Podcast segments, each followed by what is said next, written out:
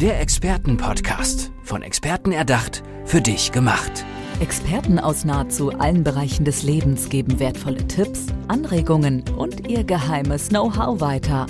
Präzise, klar und direkt anwendbar. Von A wie Affiliate bis Z wie Zeitmanagement. Der Expertenpodcast macht dein Leben leichter.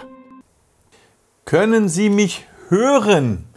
Ich hoffe, dass Sie das können. Falls nicht oder wenn Sie ein schlechteres Hörverständnis haben, dafür gibt es mittlerweile Hilfsmittel. Und Thomas Senft wird uns jetzt etwas über Hörverstehen und was das ist erklären. Aber vor allem wollen wir mal darüber sprechen, warum eigentlich die Hörakustik, Sie sind Hörakustikmeister, so ein schlechtes Image hat. Ja, das Image ist eigentlich aus der Vergangenheit. Die Vergangenheit, ähm, wo es in der Tat noch Hörgeräte gegeben hat, ähm, waren nicht in der Lage, gewisse Dinge zu filtern. Also das heißt, der, die, die Alltagsgeräusche gegenüber der Sprache das mhm. Sprachverständnis. Und wenn wir Hörgeräte sagen, dann meinen wir diese großen Plastikdinger, die dann irgendwo über dem Ohr saßen, ja. die farblich nicht besonders ansprechend ja, waren. Genau. Also so richtige Ungetümer. Ich weiß das noch. Ähm, bei mir in der Familie gab es auch jemanden, der die tragen musste und der hat die dann irgendwann weggelegt, weil ja. die Dinger funktionieren nicht. Ganz genau, so ist es. Ne? Weil die Nebengeräusche, äh, also das heißt die Umgebungsgeräusche, muss man besser sagen, die haben alles übertönt. Das heißt, wenn man dann zu zweit zusammengesessen hat, dann ging das noch in einen ruhigen Raum. Aber sobald man diesen ruhigen Raum verlassen hat und Nebengeräusche, also Umgebungsgeräusche dazugekommen sind. Ich nehme jetzt einfach mal die klassische Straße, ja, die Straßengeräusche, dann waren diese Geräusche lauter wie das Sprachverstehen. So. Und äh, dann hat man die auch relativ schnell ad acta gelegt. Das, das nervt ja. Das, äh, ich sehe keinen Sinn mehr darin, diese Dinger zu tragen. Ja, und es kam ja noch was dazu. Sie waren ja auch nicht besonders äh, hübsch. Ja, also, aber das ist jetzt viele ja. Jahre her. Ja. Das, das, Sie haben aber das, das Image deutlich mitgeprägt, obwohl Hörakustik heute, wenn ich Sie da richtig verstehe, ja etwas ganz anderes ja. ist. Also wir reden heute ähm, in der Tat von der künstlichen Intelligenz hinter oder in dem Ohr. Ja, äh, aufgrund der Mikrochip-Elektronik ist es der Industrie gelungen, dort auf kleinsten Raum etwas äh, unterzubringen, was ein Riesencomputer heute ausmachen würde. Ähm, und diese Hörsysteme, also es gibt keine Geräte mehr, diese Hörsysteme, das ist übrigens ein Ausdruck, den ich vor über 20 Jahren geprägt habe. Ähm, äh, sind in der Lage, viele Dinge heute so zu gestalten, wie unser Hirn es braucht. Also unser Sprachzentrum im Hirn äh, ist so getaktet, dass wir genau zwischen wichtig und unwichtig entscheiden oder unterscheiden, noch besser. So, was ist für mich wichtig? Und äh, ähm, genau, wenn ich mich gerade, wenn wir uns jetzt unterhalten im Restaurant und am Nebentisch wird was Interessantes, äh, dann, dann in der Tat kann, kann ich fokussieren, weil mich das viel mehr interessiert als unser Gespräch. Ganz genau. Und genau so ist das. Ähm, äh, so ein klassisches Beispiel: Die Oma, ich habe es selbst erlebt, da wusste ich noch gar nicht, ob es das gibt, also Hörgeräte gibt, äh, war stocktaub und saß in der Ecke und ihre Söhne und wir als Enkelkinder dabei haben das mitbekommen und dann ging es um ein Thema. Und auf einmal stand die Oma auf und sagt, das stimmt nicht. Das heißt, es war ein Interessengebiet wachgerufen worden, was sie betraf. Und dann spitzen sich tatsächlich die Antennen. Äh, das hat also nicht nur was mit den äußeren Ohren zu tun, sondern mit der Konzentration und die Reaktion, auch wenn die ganz langsam wird mit zunehmendem Alter, und dann hat die alles verstanden. Mhm. Das sind natürlich nur Sequenzen, Augenblicke. Naja, aber es ist ja tatsächlich so, die, die Sinneswahrnehmung, egal ob sehen oder hören, ja. passiert ja zu einem Großteil im Gehirn Ganz und nicht genau. im Auge und im Ohr. Also das ist lediglich der Aufnahmetrichter. Ja. wo alles eingefangen wird, gebündelt wird zum Trommelfell, Mittelohr und dann geht es eigentlich ins Innenohr rein, wo die Haarsinneszellen sind. So. Und äh, ich hatte gerade jemanden das noch mal kurz versucht zu erläutern.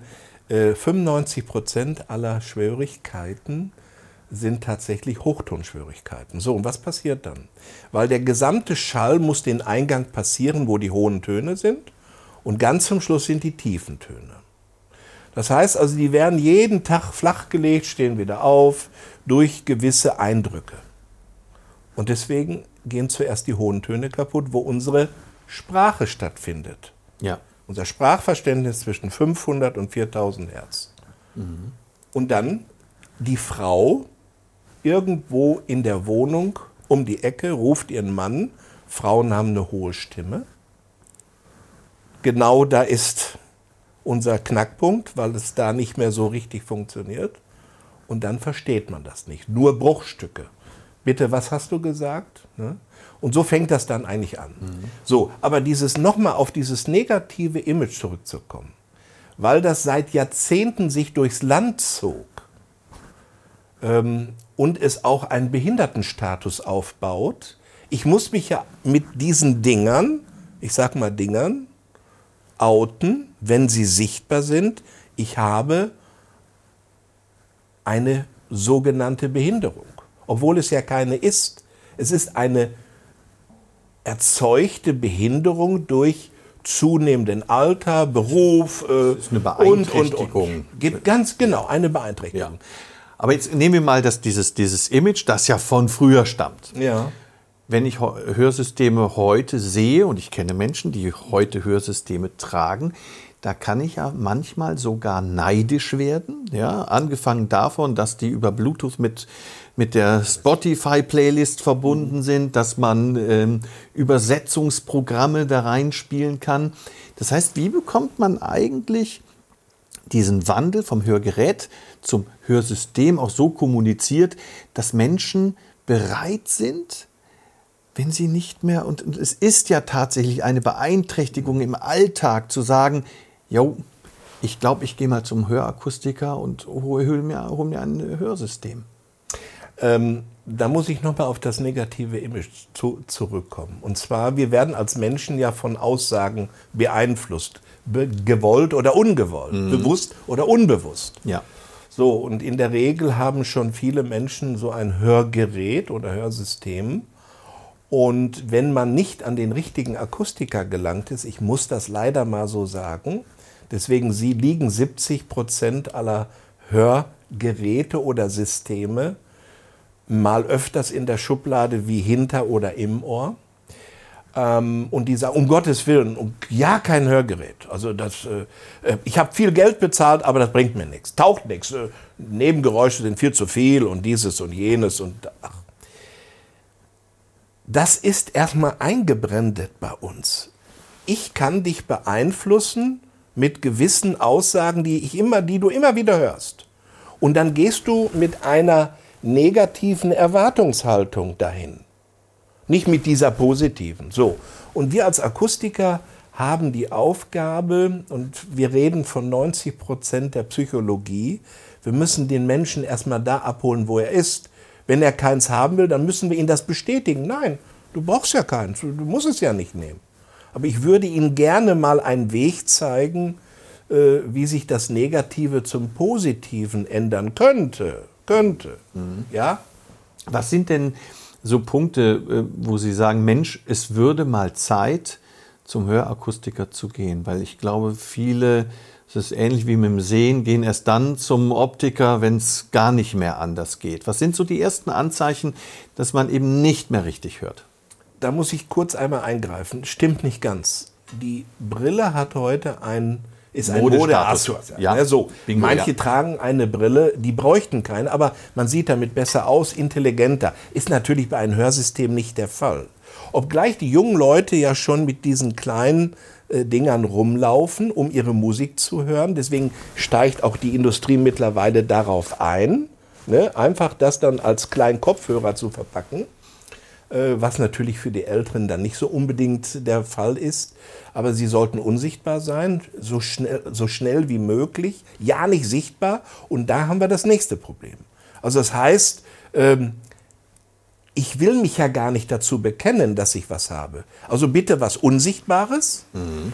Dann brauche ich ja keine Erläuterung abgeben. Ich brauche mich ja nicht zu outen und ich brauche mich auch nicht äußern. Am besten unsichtbar. Aber ich sage immer, wenn Sie doch ein Problem haben und der Gegenüber weiß es, dann kann ich doch sagen, könnten Sie mal etwas deutlicher sprechen. Jetzt spricht leider nicht jeder so deutlich wie ich und so artikuliert. Äh, das hat mir die Natur mitgegeben, nicht mein Beruf. Ähm, und deswegen verstehen mich auch viele besser, die dann sagen, ja, Senft, ich verstehe Sie. Ja, weil wir nur ein, zwei Meter auseinander sitzen in einem ruhigen Raum. Lassen Sie uns doch mal bitte in die Fußgängerzone reingehen und dann werden Sie feststellen, ich verstehe den Herrn Senft jetzt nur noch zu drei Viertel oder zur Hälfte. Mhm. Ist ja? es nicht sogar mit dem Hören so, wenn, wenn der Hörverlust oder das Hörverstehen schlechter wird, das ist so ein schleichender Prozess, dass man es vielleicht selber gar nicht so merkt? Nein, zum Anfang kriegt man es tatsächlich nicht mit. Ähm, es ist in der Tat ein schleichender Prozess. Man sollte auf ein Warnsignal hören. Okay. Welches könnte das sein? Öfters seine Frau bittet, das zu wiederholen. Das fängt ganz langsam an, ab und zu, ja, dann merkt man das noch nicht so, aber wenn dann wirklich die Rückmeldung kommt, du hör mal, geh mal bitte zum Ohrenarzt, lass mal in deine Ohren reingucken, ob die eventuell verstopft sind oder hast du Bohnen in die Ohren, ne? das alte schöne Lied. Ne? Da, da, da ist ja was hinter gewesen. So, so und, und, äh, und dann versucht man diesen Prozess der Selbsttäuschung, ja, äh, das wirklich sich tatsächlich was vorzumachen, das zu verdrängen. Äh, und ich habe Dinge erlebt, äh, also es hat da große Streitereien von gegeben, dass sich Ehen tatsächlich entzweit haben. Ähm, weil man, das hast du gesagt, Nein, das habe ich gar nicht gesagt. Doch, das hast du gesagt. Eine Silbe aus Haus wird Klaus Maus raus. Schon hat das Wort eine völlig andere Bedeutung. Der ganze Satz. Mhm. Aber ich will da gar nicht so lange drauf eingehen. Das Problem ist einfach, der Akustiker ist das Bindeglied zwischen den negativen und positiven. So. Und leider leben wir jetzt in einer Welt, wo immer mehr größere Konzerne auf den Markt drängen und die sogenannten Heimatakustiker, also die Familienakustiker, versuchen zu verdrängen, weil es hier um Umsatz geht. Und dann sind gewisse Angestellte dazu angehalten, leider auch Umsätze zu machen. Und dann vergisst man seine eigentliche Berufung, den Menschen zu helfen, abzuholen und nicht irgendetwas erstmal zu verkaufen oder auf die Ohren zu drücken, sondern zu sagen, ich gehe mit dir diesen Weg. Ich beweise dir das Gegenteil dass es positiv ist, ja. Aber dazu brauchen wir zwei, drei Monate, bis sich unser Hirn anfängt daran zu gewöhnen. Das ist ja ein Umbruchprozess von jetzt auf gleich. Ein Riesenumbruch. Man muss sich gewöhnen. Man muss wieder die Hörfilter reaktivieren, die Filter. So. Also das Bewusstsein zwischen bewusst und unbewusst. Und jetzt kommt noch, das muss ich ganz, ganz wichtig für alle unsere Zuhörer. Das Problem ist einfach, ähm, ich sagte gerade das Bewusste, das Unbewusste, dass mit zunehmendem Alter die Reaktion und die Konzentration nachlässt, ob wir wollen oder nicht. Und, in, und mittlerweile sind wir in der Akustik so weit, ähm, und das sage ich auch vor vielen hunderten Menschen, die mir zuhören, äh, sei es in der Industrie, sei es äh, der Betroffene selber versucht doch erstmal die Reaktion und die Konzentration wieder zu bündeln, zu aktivieren. Sie wird langsamer. Man sieht es bei Menschen, ne? je älter die werden, je langsamer gehen die, je unsicherer wird man, die Konzentration lässt nach, man ermüdet schneller, weil man sich ja sehr, sehr anstrengen muss. So, also der Ermüdungsprozess geht viel, viel schneller und äh, Und das Problem ist, es gibt heute Techniken, Möglichkeiten, diese Hörfilter wieder zu reaktivieren. Konzentration, Reaktion zu beschleunigen. Und jetzt kommt die Zauberformel. Wenn das erstmal in der Tat umgesetzt wurde, auf einmal klappt das mit so einem Hörsystem, mit dieser künstlichen Intelligenz. Und jetzt sagen die Hörfilter, das ist wichtig, das ist unwichtig. Und das Wichtigste, was du mir sagen wolltest, das habe ich jetzt plötzlich verstanden, trotz der ganzen Nebengeräusche. Und weißt du, was das Schöne ist? Soll ich das mal sagen? Wenn dir jemand sagt, ich, ich bleibe mal bei meiner Ehefrau, die mir sagt, ich liebe dich dann ist in dieser Aussage so viel Emotion drin, dass es mein Herz berührt. Mein tiefes Inneres, mein Ich. Und wenn ich das nicht mehr habe, dann kommt auf einmal, ich liebe dich. Tot, kalt.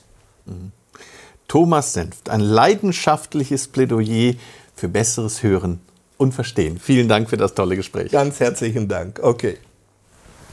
Der Expertenpodcast, von Experten erdacht für dich gemacht. Wertvolle Tipps, Anregungen und ihr geheimes Know-how. Präzise, klar und direkt anwendbar. Der Expertenpodcast macht dein Leben leichter.